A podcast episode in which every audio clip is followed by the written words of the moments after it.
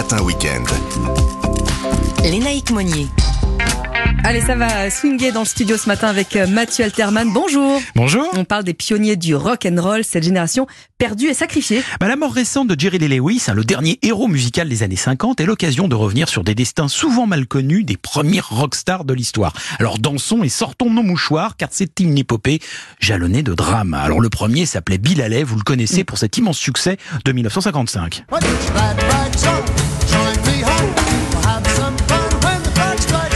Malgré ses tubes, il souffre d'un physique disgracieux et d'un âge avancé pour son public, hein, déjà 30 ans. Alors oui. avant la fin des années 50, il sombre dans l'alcool, se produit principalement au Mexique et en Europe, pendant que l'Amérique l'oublie.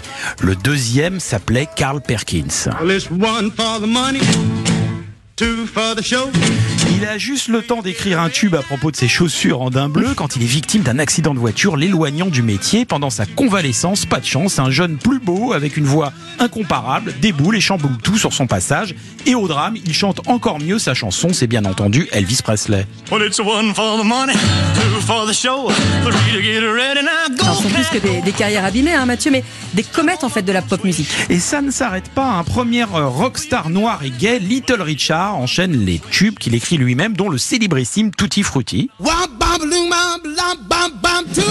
Mais lassé par une vie de débauche, il devient pasteur dès 1958 et quitte le rock pour plusieurs années. Jerry Lee Lewis, hein, il jouait certes du piano debout, semblait invincible avec ses boules de feu.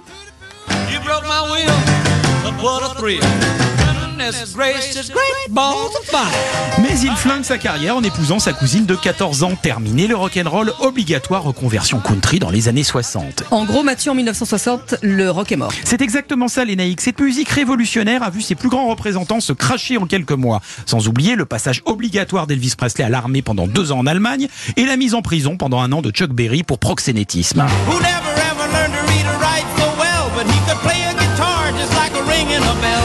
Bref, l'ambiance est alors crépusculaire et moribonde pour cette nouvelle musique de jeunes jusqu'en 1962 lorsque quatre copains de Liverpool s'apprêtent à envahir le monde et à relancer la machine. Mais là, c'est une toute autre histoire.